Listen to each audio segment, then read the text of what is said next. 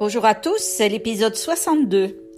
Uh, you heard me talk about prosody, rhythm, intonation, accentuation, uh, breathing when you make a pause, for example, and all this contributes to obviously uh, give an implicit message, uh, implicit message about what the speaker is really feeling about something.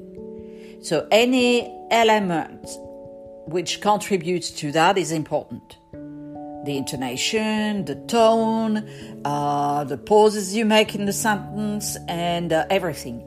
So I'm going to uh, give you a series of sentences, and I'm going to give you the feeling as well, so you know at the beginning what the speaker wants to express.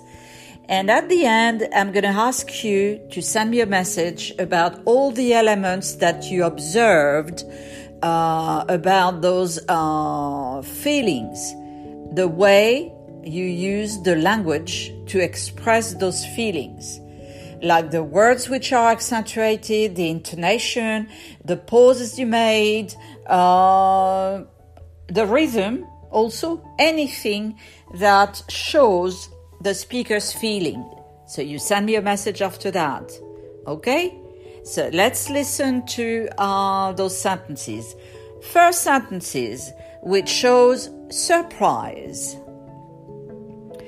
Tu as réussi à entrer sans les clés?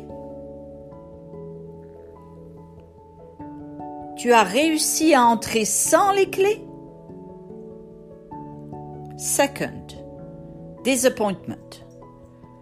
Je préférerais dîner plutôt que déjeuner.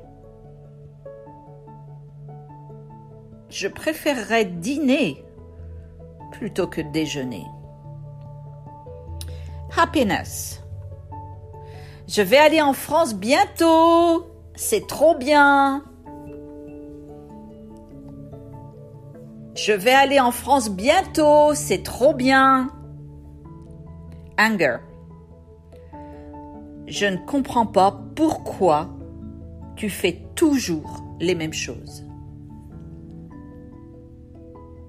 Je ne comprends pas pourquoi tu fais toujours les mêmes choses. Here you go.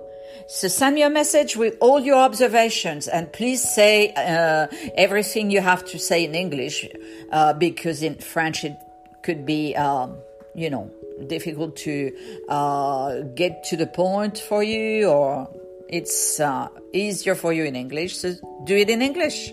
All right. À bientôt.